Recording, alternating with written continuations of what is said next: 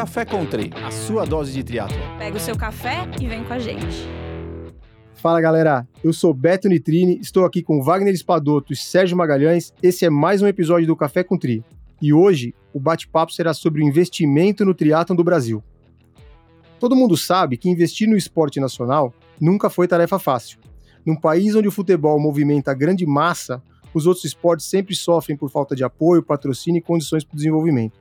E com o triatlon não foi diferente. Desde o início do esporte, se tentou muito para que o esporte crescesse de forma profissional e amadora. Campeonatos regionais, estaduais e até as aparições no final de semana na Globo com o famoso campeonato de Fast Triathlon no Guarujá. Mas o que será que falta para o esporte de forma profissional e para que os atletas possam se desenvolver? Para falar sobre esse assunto, Hoje temos com a gente aqui o Eduardo Akira, que é formado em administração, sócio fundador da Vera Investimentos, casado com três filhos, triatleta desde 1991 e Kona Finisher com 9 horas e 23 minutos. E aí, Akira, seja bem-vindo, cara. Espero que você aproveite o bate-papo aqui com a gente. Tudo bem? Fala Betão, Serginho, Wagner. Bem-vindo, Akira. Valeu. Obrigado, pelo, conv... Obrigado pelo convite. Estou impressionado, Serginho, com a leitura do texto que a gente ficou cinco dias para elaborar. E o Arigolino do velho anciano consegue ler o texto, velho. Você, vocês percebem muito comprido, isso? meu. Eu sou ruim de ler texto, cara. Eu prefiro. Se, se tivesse um negócio mais fácil, eu ia melhor. Mas o Betão, ler o Betão texto, é eu não sou bom de teleprompter, não é meu, não é meu forte. O Betão é bom Por isso que o cara é veterinário, meu. Por isso que o cara é veterinário. Caramba, meu. Teleprompter pra mim é difícil, cara. Quer começar de novo? Quer fazer Não, outro? Não, vamos aqui, vamos nessa aqui, ó, ficou perfect, vambora. Vambora. Ô, Akira, ó, já começando aqui então, cara, conta pra gente como foi o seu início no triatlon, né, ou no esporte, né, e como que você acabou no triatlon.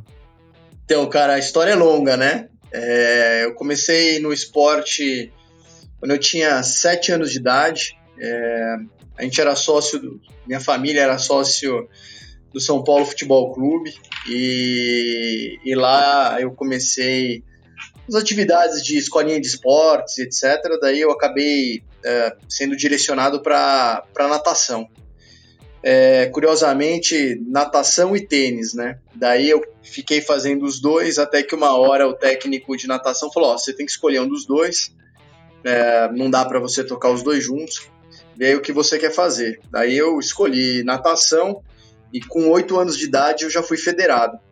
Então, me federei com oito anos de idade, aí passei a competir direto natação, campeonato paulista, brasileiro, até que em dois, 1991 é, eu fui para os Estados Unidos para fazer uma clínica de natação, esses swimming camp, né? E aí meus pais ali, juntando as economias, me mandaram para lá.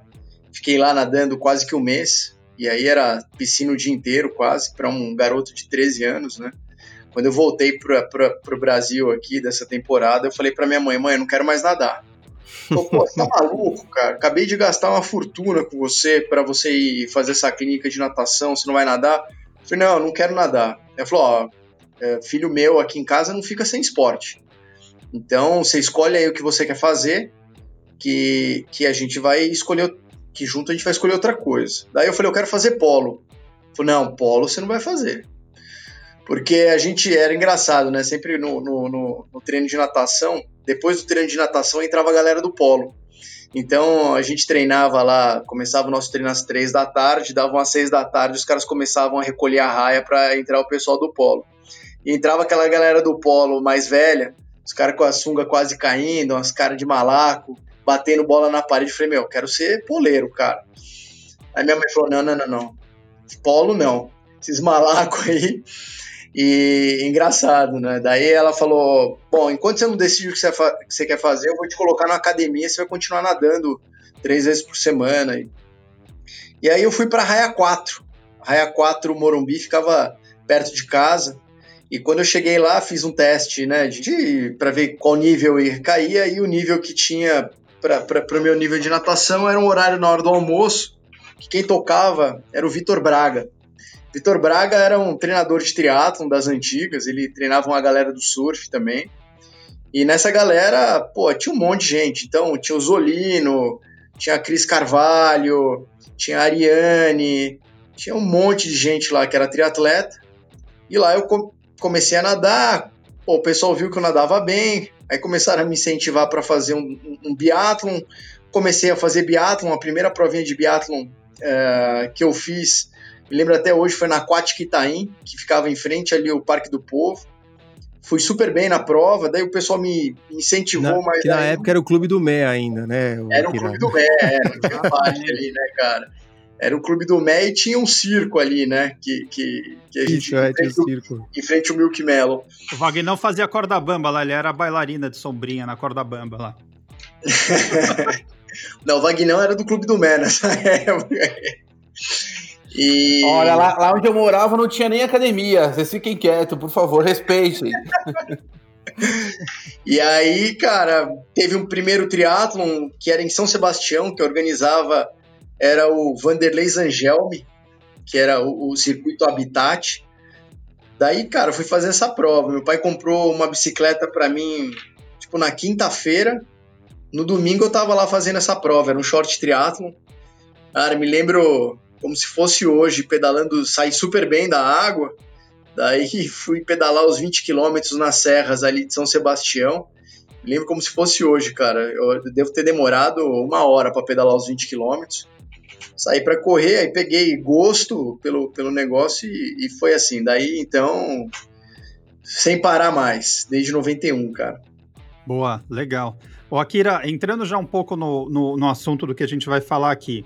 É, você falou que você iniciou em 91 e você teve aí experiências lá fora, né? De poder treinar lá fora, poder conhecer é, outros atletas amadores fora. Depois, óbvio, depois de muitos anos, é, conhecer também profissionais, equipes.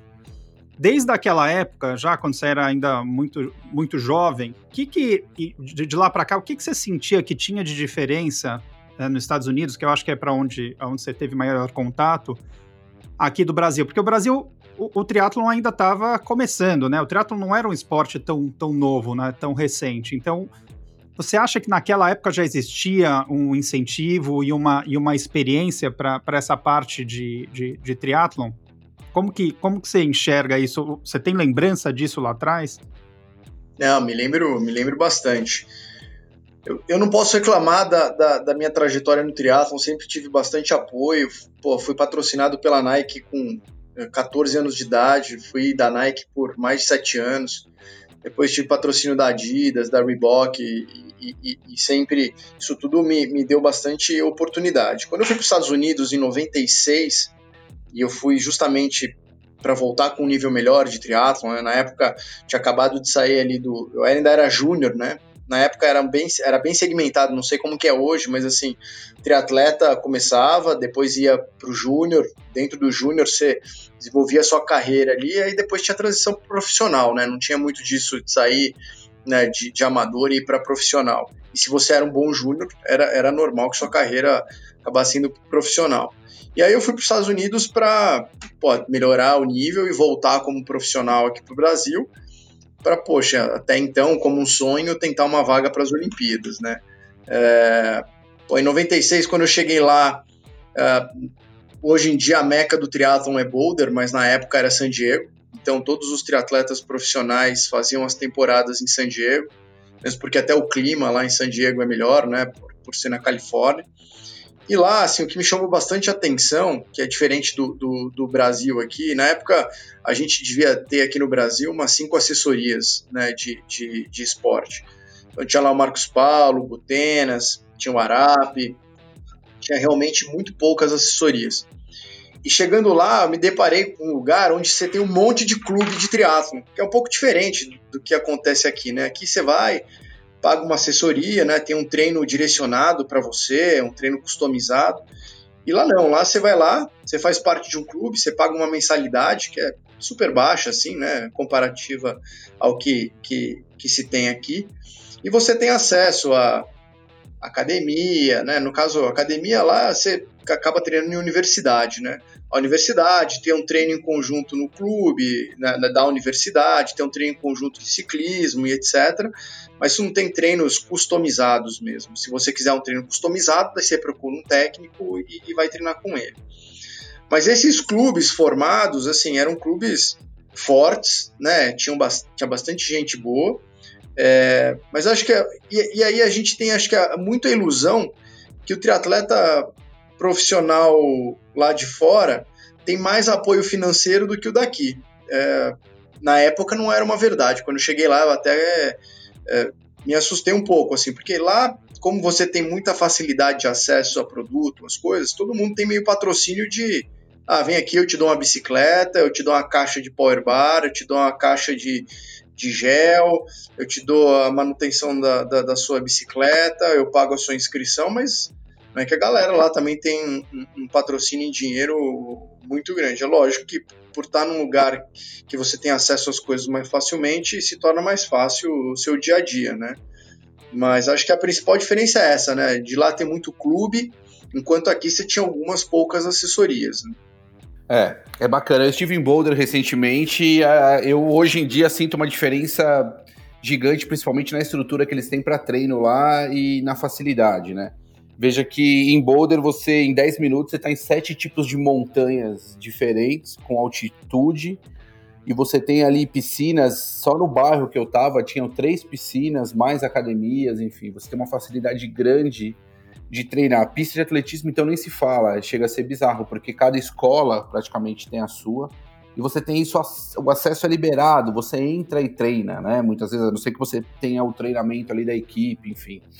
É, isso eu senti grandemente, pelo menos na, na atualidade agora. Agora, é, eu queria saber o seguinte: é, em 2015, você, Fábio Carvalho, e mais alguns dos idealizadores tiveram uma ideia de formar uma grande equipe aí, né? Que era o Team Bravo. É uma equipe de peso que tinha alguns dos melhores profissionais naquela época. É, qual era a principal ideia deste time? Né? Por que, que ele se formou? Qual que era o mote dele ali? E como ele poderia agregar o esporte nacional naquele momento, Akira? Então, Vagnão, um dos, um dos é, eu ajudei a, a, idealizar né, o projeto, na realidade a ideia mesmo é, foi do Fábio é, Carvalho junto com o Léo, e aí eles me convidaram para ajudar a tocar o projeto e tirar o projeto da, da, do papel, né? E o principal objetivo é assim, a gente tem um, um, um infelizmente, né? A gente vive num país uh, no qual o apoio ele é sempre limitado, né? Você tem dificuldade para tudo. Uma empresa, se ela quiser te patrocinar e eventualmente ter isenção de imposto, é um parto, é uma coisa super difícil. E aí no final a gente percebe que as empresas sempre acabam apoiando o atleta com produto, um apoio, é, bem dizendo assim. Você não Mais vê um muito, apoio do é, que um patrocínio, na verdade. É, você não vê muito atleta com salário, cara, e né? atleta que consegue viver do esporte sem precisar fazer outra coisa, né? Você vê a maior parte dos triatletas aqui, os caras poxa, tem que ter uma atividade paralela. Ou eles são técnicos, ou eles são personagens ou trabalham em alguma outra coisa.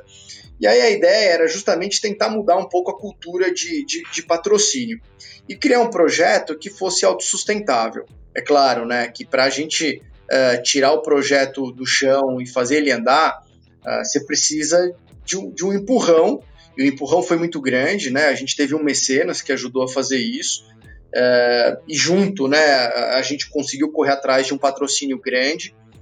Claro, não foi tudo do patrocinador, né? O Mecenas contribuiu com grande parte também para o projeto.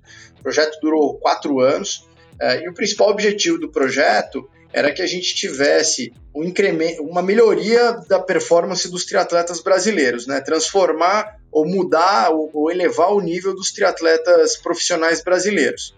Para isso a gente pô, pensou num rooster né, ali de atletas gringos também, uh, ah, para eles poderem ajudar a elevar o nível dos nossos profissionais aqui, uh, tanto do, do nível de, de, performance mesmo, como o nível de profissionalismo, né? Como você lida com marca, como você lida né, com o patrocinador, como que você tem uma vida regrada mesmo e ter essa troca né, de, de experiência para ajudar a elevar o nível. Então, o principal objetivo uh, a gente até conseguiu, né? Que foi é, levar um atleta brasileiro profissional cada ano para o Ironman do Havaí. Coisa que, poxa, se a gente olhar na história né, do, do, do Ironman do Havaí, que é o mundial do Ironman, é, não é uma coisa tão, tão usual, né, cara? A gente teve poucos profissionais brasileiros competindo o, o, Ironman do Havaí. E aí, pô, isso é pô, uma grande tristeza, né? Porque você olha ali, pô, cara, você tem 50 profissionais, uh, triatletas profissionais e tinha um brasileiro né, no é. meio.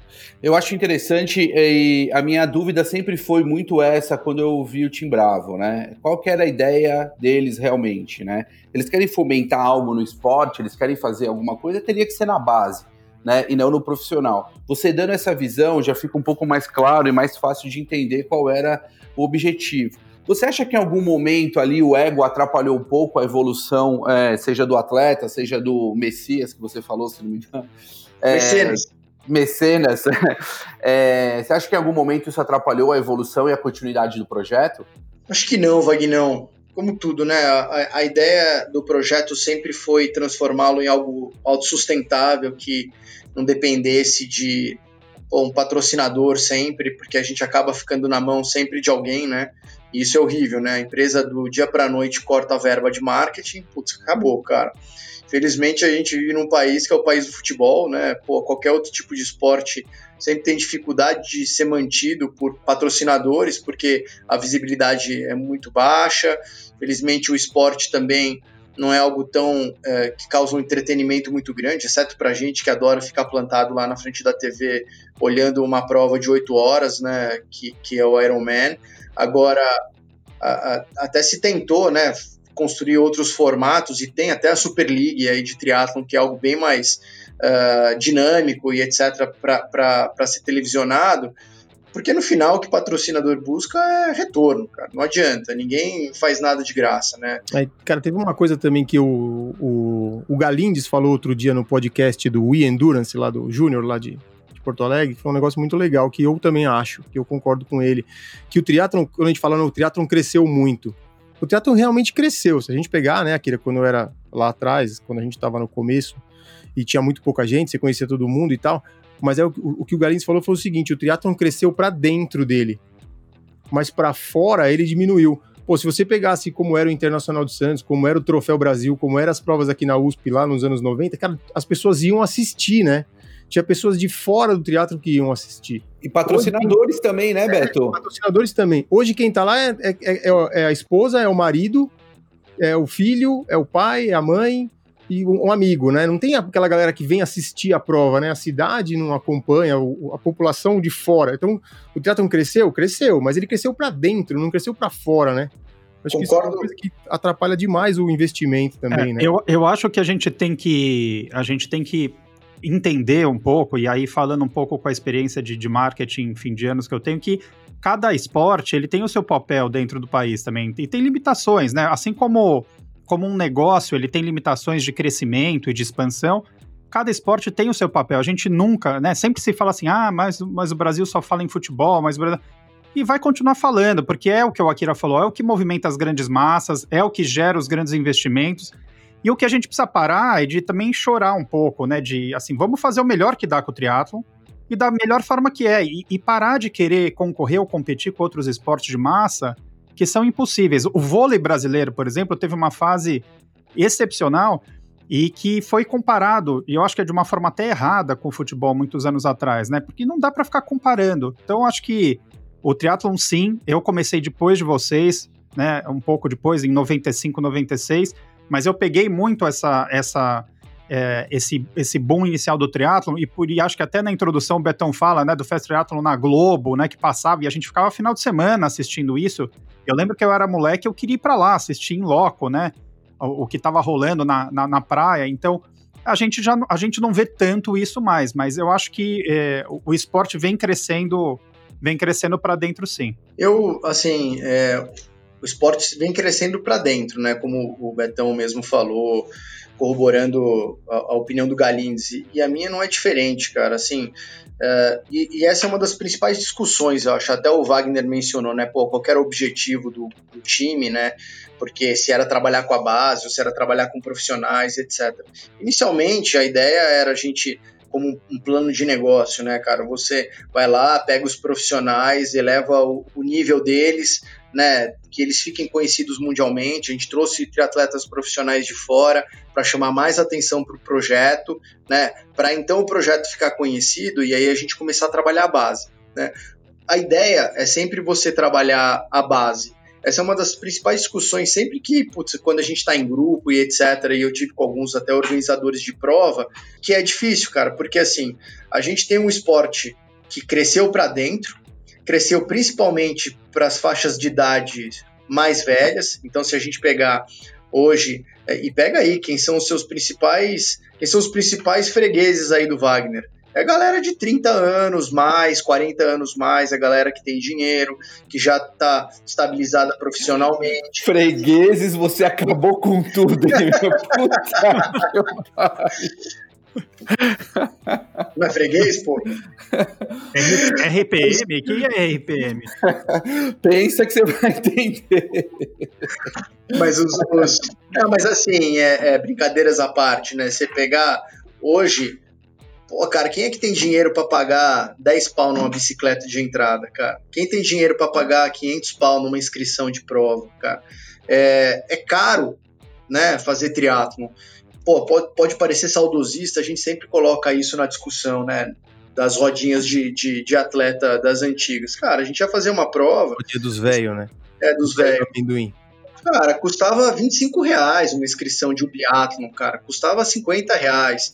Não tinha preocupação com a entrega, né? Se você vai dar uma camiseta de dry fit, um tênis. E um... o pior que tinha, né, Akira? Você ia pro Troféu Brasil, era 50, 60 reais, você tinha duas camisetas, você tinha uma baita medalha, você tinha. Era o patrocínio da Track and Field na época, Gatorade, enfim, tinha uma série de Mas coisas. Mas assim, é, não, não, pensando na, na, na, unidade monetária, né? Mas assim, cara, era muito acessível. A gente tinha um monte de prova em academia. Outro dia eu tava conversando isso aqui, cara. Tinha um monte de prova em academia. Todo final de semana tinha um biatlon em academia. Cara, era uma piscina e uma quadra em volta né, da rua ali, fechada, a calçada, que era 500 nadando 3 quilômetros é, correndo, que isso dava acesso a um monte de gente experimentar uma atividade diferente, para então ser uma ponte para o triatlon. É, bem inclusivo, inclusive. Inclusivo, cara. Então, assim, você pegava lá a galera que pô, era da academia, que fazia aula de natação, ou que pô, fazia aula na academia, vinha a galera de fora. Então, assim, tinha todo final de semana. Prova de triatlon tinha uns três, quatro organizadores que, se você pegasse o calendário, tinha prova todo final de semana.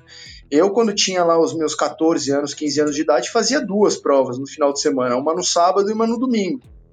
Por quê? Primeiro, o acesso, né, o preço de inscrição era mais barato, tinha prova, então tinha um monte de prova. E assim, isso fazia com que a base fosse fomentada. Pô, você tinha uma galera uh, formada em Brasília na década de 90, pô, que era um avião, cara. Era um monte de moleque que depois os caras viraram tudo triatleta profissional. E é, um dos melhores do mundo, né? Tivemos atletas aí que. Melhores. Leandro, enfim. No Rio de Janeiro a mesma coisa. Tinha uma baita galera lá. Né? Em Curitiba tinha a galera também, é, do Romerinho lá. Então, assim, hoje, cara, é, infelizmente, se olha, eu estou um pouco distante do triatlon até, assim, pô, acompanho mais pelos meus amigos, pelas provas longas, etc. Não sei muito como é que tá né, essa formação de base, vejo o trabalho que faz a, a Fiesp ali também, mas não sei como é que tá. Mas assim, era diferente, cara. Eu hoje não vejo um monte de, de prova acontecendo. Você vê as provas de sempre, né? Que ainda bem que ainda tem. Uh, Troféu Brasil, tem as provas que o Galvão está organizando ali também. Estou falando as provas de entrada, né? Que são as provas de mais acesso. Mas assim, quanto que custa uma inscrição, cara? É isso que eu ia falar, mesmo essas provas de entrada, né? Que seriam as provas mais curtas, elas são muito caras, né? Então você não tem a molecada entrando, né?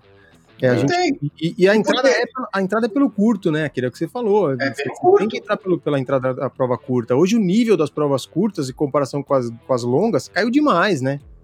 E, e aí, porque, assim, é difícil, né, Betão, você também responsabilizar o organizador não, de o prova. Não tem culpa nenhuma. Porque, é, pô, cara, o cara diminuiu a base dele, você ia lá para Santos, no Troféu Brasil, tinha 800 atletas, cara, fazendo a prova. Hoje tem quantos? 250? É. 300 atletas? O que tem hoje é basicamente o que se largava em uma categoria. É, Exato. Valorizam mais a prova longa também, né? A gente já falou isso no episódio aqui. É mais legal você chegar na, na, na na, na, empresa na segunda-feira falar que você fez um Ironman ou um meio Ironman em X horas, não interessa quanto, do que você fala que você fez um short em uma hora. Entendeu? É. Ah, uma hora, uma hora ninguém valoriza. É. Uma hora eu corro eu no fim de semana. Akira, me fala uma coisa. É depois que você. Eu, eu, queria entender um pouquinho mais. Eu sei que, que lá no, no, no Bravo vocês levavam os atletas para encontros com os técnicos de fora, para treinar fora. Como, como que funcionava isso, né? O que, que vocês faziam para os atletas aqui do Brasil ter uma melhora de performance, conhecer outras formas de treinamento? Porque a gente sabe que aqui no país a formação de te... não só de base de atletas, mas a formação de base de técnicos é bem pobre. Como que foi isso? Então, o que, que a gente fez, né? Primeiro, a gente uh, deu a oportunidade dos atletas a serem treinados por uma equipe de, de técnicos uh, lá de fora, que era Sansigo, que é até a empresa do Craig Alexander. Né? A empresa do Craig Alexander tinham dois técnicos, tinham mais técnicos, mas dois técnicos que atendiam o Tim Bravo, que era o, o, o Frank e aí, o Frank foi o cara que ficou depois no final, né? Foi o cara que permaneceu os outros três anos do projeto, inclusive ainda é técnico do, do Thiago Vinhal. E a ideia era que eles tivessem essa experiência mesmo com técnicos que treinavam Ironmans de fora. E Ironmans, cara, campeões de Ironman, né? Campeões de provas de Ironman. E aí o que a gente fez, é, pô, todos os atletas tinham a opção de treinar, porque claro, ninguém ia obrigá-los a treinar, já que alguns já tinham seus técnicos aqui e não iam largar os seus técnicos daqui. Mas era uma oportunidade de conhecer até uma metodologia de treinamento diferente. Adicionado a isso, a gente é, procurava fazer camps durante o ano, né? Então, a gente fez camps aqui no Brasil, a gente fez camps lá fora gente fez camp em Boulder, fez camp em Maiorca, uh, fez camp em Mojimirim, fez camp em São Paulo, no qual a gente reunia todo mundo, era a oportunidade que todo mundo tinha de ficar junto, inclusive com os atletas de fora, né? Então, na, na equipe tinha o Craig Alexander, tinha a Rachel Joyce, tinha o Paul Matthews, tinha o Tindon. Então, essa era uma oportunidade que eles tinham também para trocar boas práticas, né? E boas práticas não só de treinamento, mas também de pô, como lidar com o patrocinador, como se comportar. Porque isso é uma coisa que a gente acaba vendo pouco, mas assim, cara, muita gente reclama, né? Ah, putz, eu não tenho patrocínio e etc. Aqui no Brasil é difícil. Quando você consegue o patrocínio, qual que é o valor que você dá para a marca? Como que você representa essa marca quando você está andando, né, e, e, dando visibilidade para essa marca? Você sempre está vestido adequadamente, você sempre está mostrando a marca do jeito que deve. Então, isso são coisas que, pô, cara, a gente pegava lá às vezes e tinha gente que faltava, né? Pô, cara, o cara terminou a prova, você tem que. Meu, que nem o Senna lá, terminava a prova, enfiava o bonezinho do Nacional e ficava andando, cara. Então, pô, cara, você tem que estar tá sempre mostrando a marca. E isso é um jeito de, de valorizar o seu patrão, né? Que é o seu, o seu, o seu empregador ali, patrocinador. Então, a gente é, organizava esses camps, é, esses camps tinham uma programação, por exemplo, a gente foi para Boulder, a gente alugou uma casa em Boulder lá, que era o centro é, né, de, de, de, todo mundo. Pô, tinha lá todos os treinos é, organizados, a agenda de treino, então, pô, as agendas de natação, de ciclismo, é, como o Wagner falou, pô, lá, cara, você tem como fazer sete percursos diferentes é, saindo de casa né, e, e, um melhor que o outro. Você tinha uma pista do lado de casa, que você ia correndo 500 metros, você chegava já dentro da pista. E pista, cara, pista de primeiro mundo, assim, não é pistinha de terra, não, cara. Não, não existe isso, não. É uma é. baita pista. É. Baita pista. Aí, cara, tinha lá três, quatro piscinas para se fazer o treino. A piscina de 50, a piscina de 25. Enfim, tinha toda essa infra, a gente tinha lá nutricionista, tinha quem dava treino funcional, tinha bota Normatec, enfim, um camp mesmo profissional. E a ideia era de que todos os atletas tirassem proveito né, dessa interação e, e com, os, com, os, atletas de fora é, para elevar o nível do, do, das suas performances. Né? Legal. O Akira diz uma coisa, depois, depois da Team Bravo, né, a gente sentiu que vieram vieram muitos no embalo, né, de vocês, né? É quase o festival do, das teams aí, né? Menores ou maiores, é, vários grupos de equipes amadores, né? Então, alguns até traçando um perfil meio pseudo-profissionais, né? Com N produções, uniformes, coisas. Então, é... E aí, né? O que, que vocês acham? O que você acha disso? Você acha que realmente o Tim Bravo estimulou, né? Além de ter deixado algum legado de novos heróis, né? A gente percebe que muitos dos atletas, exemplo, né? O nosso amigo aí, Thiago Vinhal, ele aproveitou muito bem essa fase da Team Bravo e hoje né, ele é um cara que é muito bom, não só como atleta, mas ele é, realmente é um cara bom de marketing. Eu acho que a Team Bravo serviu como um impulsionador dele, que ele já vinha bem. Mas o que, que você, como que você enxerga essa, essa avalanche aí, que não é tão grande também, mas esse aparecimento de algumas equipes amadoras, de formação, de né, organizados, porque no final essas equipes elas são é, é, elas geram algum legado também, elas, como o Wagner fala muito, né, elas incentivam o esporte ou elas seriam só organizações individuais, entendeu? Dos atletas aonde ah, vamos pegar e vamos formar uma turma, vamos fazer um uniforme e vamos sair competindo aí e arranjar uns patrocínios. Então, Serginho, assim, acho que a gente, pô, que bom que a gente deixou um legado, né? E eu acho que, pô, o legado que a gente deixou foi de ter realmente ajudado uh, atletas a, a, se desenvolverem. Pô, o Thiago, cara, é, todo o mérito é dele. Eu acho que o que a gente fez foi viabilizar as ferramentas para que ele pudesse utilizá-las e chegar aonde ele é, chegaria, né, com o potencial que ele tem. E eu acho que, pô, essa é uma das nossas maiores vitórias, né?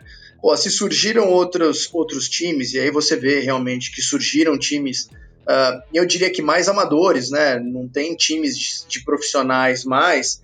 Pô, de uma maneira ou de outra, é, eles estimulam né, o, o triatlon, o mercado, é, assim, não sei o quanto, mas, pô, vendo, você pelo menos estimula até as pessoas que estão dentro deles, né? Eu acho que assim, a ideia até que a gente tinha, e foi uma ideia do próprio Fábio, do Fabinho Carvalho, que era da gente uh, criar um, um, um, clube mesmo do Tim Bravo depois do time, né? E que o clube fomentasse o time, né? Então, pô, vamos criar um clube com membership, que se paga um membership e se tem acesso a todos os, os patrocinadores que o Tim Bravo tem. Essa seria uma troca também, né? Daí de dar aos patrocinadores um canal, né? Ali para outros atletas, eh, fazer camp junto com os profissionais do time, etc. Dar acesso a treinar com os técnicos do time com desconto, tal. Essa foi uma ideia que o Fábio teve. A gente não conseguiu tocar porque, putz, cara, isso aí envolvia trabalho, uh, cada um estava já mais indo para o seu lado ali, a gente acabou uh, deixando de lado esse projeto. E eu vejo que tem algumas iniciativas como essa no mercado, né? Tem até a, a, o Tintrilo ali, que é o que você falou, acho que são amadores mais ali formadores de opinião que uh, o Ábido uh, colocou de pé ali o projeto. Uh, tem o Jogo Justo, que é do Gabriel Nogueira, né, que pô, é um baita projeto bacana também de membership para dar acesso a, a, a, atletas a desconto, mas também para fomentar o triatlon, né, com patrocínio de profissional e depois eventualmente prova. Eu acho que tem algumas iniciativas que são super válidas e qualquer iniciativa, cara, que venha fomentar qualquer tipo de coisa dentro do esporte é válida, né? Assim, seja amadora, seja profissional, seja pseudo profissional. É, é, isso que a gente sempre tem que torcer, que tem alguém fomentando o negócio ali dentro. A gente sempre fala isso aqui, né, cara? De rede social, de mídia social e tudo, né? A gente não pode deixar de passar isso, né? Que existe hoje essa hipervalorização do atleta amador em detrimento ao, ao atleta profissional, né? Digital influencers e tal, né? E, e eu queria saber a opinião de você, da sua opinião, Akira, sobre isso, né? Do que de, como, como atleta e como empreendedor, né? Que você, como ex-atleta e empreendedor, que, que você acha dessa enxurrada social que a gente vê, assim, cara? Que a gente vê hoje até, cara, marcas entrando e, e é, no, voltando no Brasil e, cara, apoiando em, um, um, tênis de corrida, por exemplo, fazendo uma influencer que nunca usou o tênis para correr, que coloca o tênis para fazer outra coisa. Então, claro que a gente tem que ver o lado da empresa também, da mudança e tal, mas que, que falta? Como que falta? O que, que a gente tem hoje? A deficiência do profissional, das empresas, do público em geral? O que, que você, como é que você vê isso, cara? Então, Betão, assim, voltando um pouco até, acho que é ao encontro do que o Wagner estava falando, né? Hoje, o mundo é assim, né? Então, putz, cara, hoje as pessoas dão mais valor para que um, uma pessoa que tem pouca credibilidade fala numa rede social, mas tem lá um milhão de seguidores, do que efetivamente para um cara que é especialista, estudioso do negócio, fala. É, e aí, pô, isso acaba acontecendo também para o mundo de, dos esportes. Né? Às vezes você vai ouvir o que um cara está falando sobre FTP, sobre é, potência, sobre, sei lá, cara, coisa que eu valha do que um técnico. Né? Assim, para mim é um absurdo, né, cara? Outro dia até é, conversando isso com um amigo meu.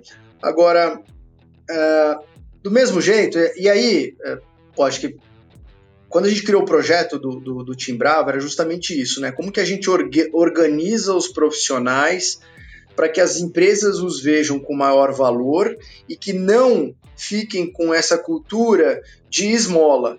É uma merda, cara. Como que o triatleta vai viver de ganhar tênis, cara? O cara ganha o tênis, vai ter que ficar vendendo tênis que nem um marreteiro para levar comida para casa.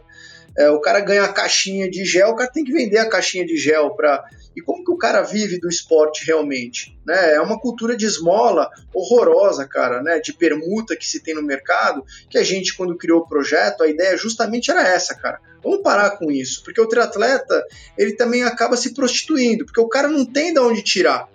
Daí chega uma empresa e fala, cara, eu te dou o gel, e o cara paga 8 reais por um sachê de gel, e esse cara treina todo dia, o cara treina 8 horas por dia, o cara tem que consumir 10 sachês de gel por dia. Não tem saída, gastar... não tem saída, o triatleta profissional não tem, tem saída. saída. O cara fica num, num, num, num, mato sem cachorro, o cara tem que aceitar, claro. e aí a cultura se perpetua, porque acaba acontecendo isso.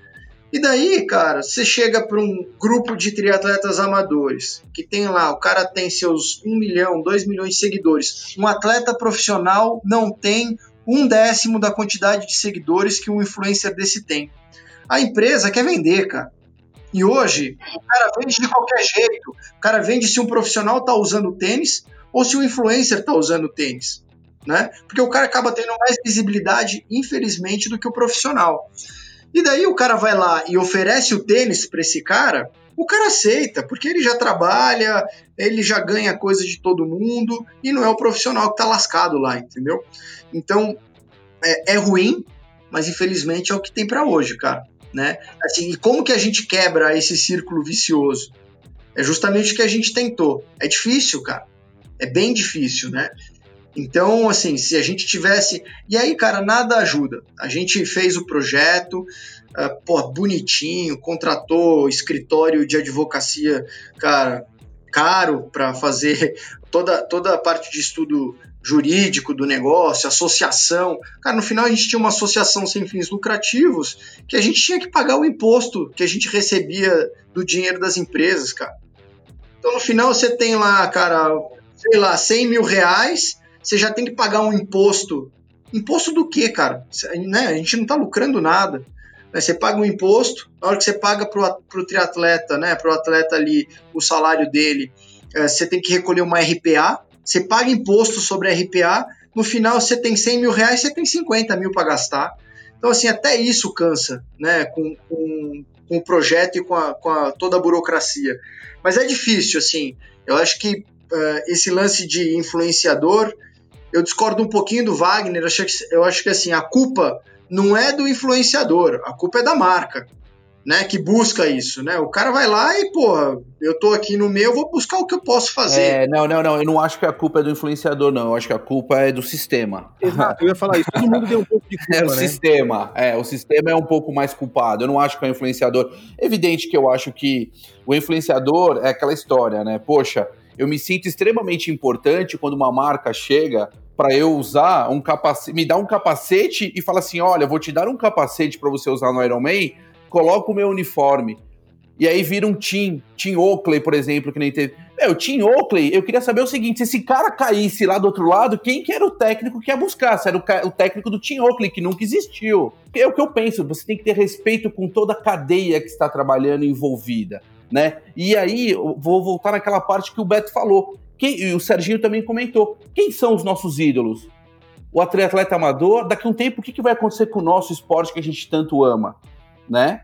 O que, que vai acontecer com isso? Essa é a preocupação a médio e longo prazo. Por enquanto estão ganhando dinheiro. Daqui a médio, no médio e longo prazo, será que vão continuar ganhando dinheiro com o amador? Essa é a pergunta. É, que era o que eu já falei isso uma vez no outro episódio, né? Que era o legal, que a gente tinha aquela coisa de pedalar com os ídolos, né? Do esporte aqui na USP, que eram os caras que treinavam quando a gente, pô, era o Butenas, era o Mansur, que ainda é o Mansur, né? O Mansur tá lá ainda. Butenas também, né?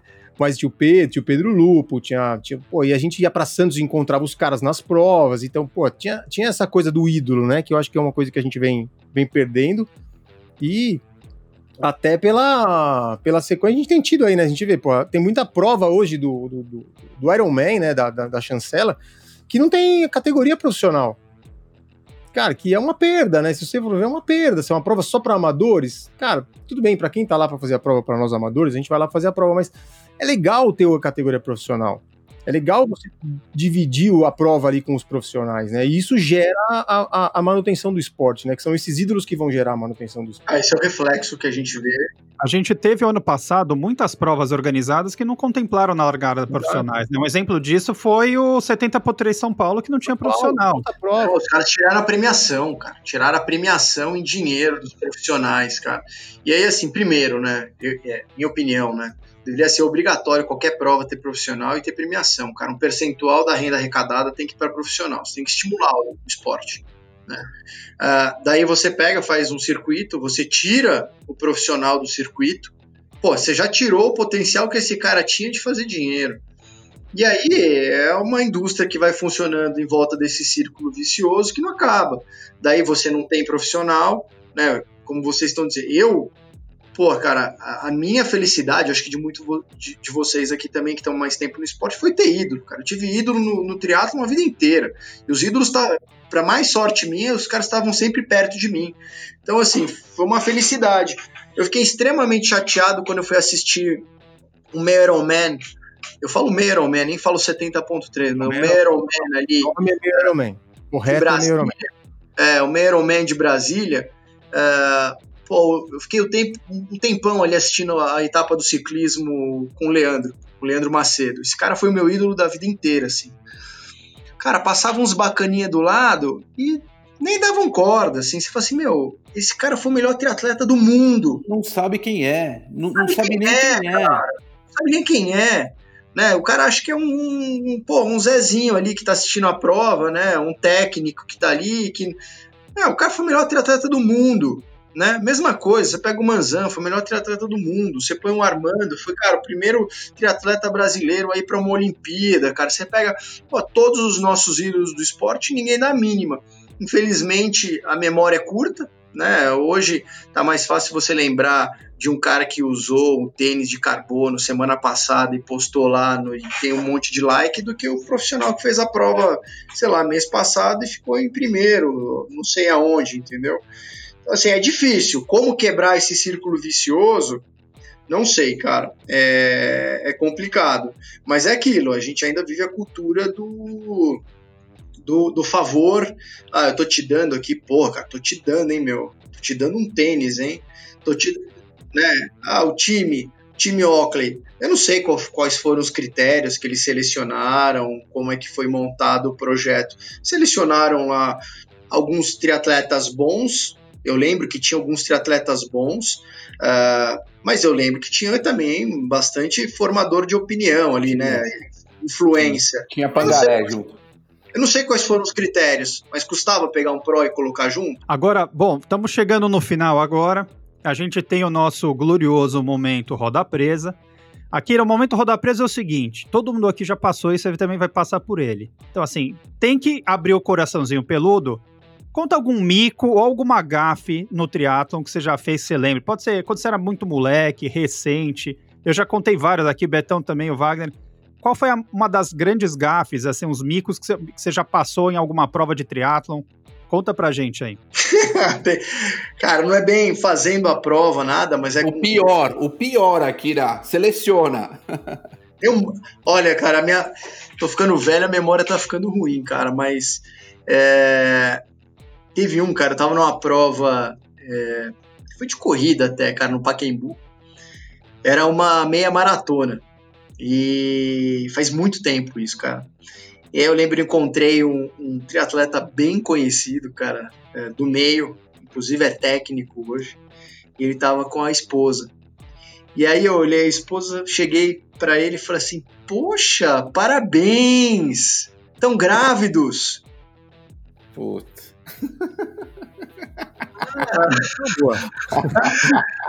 engraçado que, engraçado que o pessoal pensava não. isso também.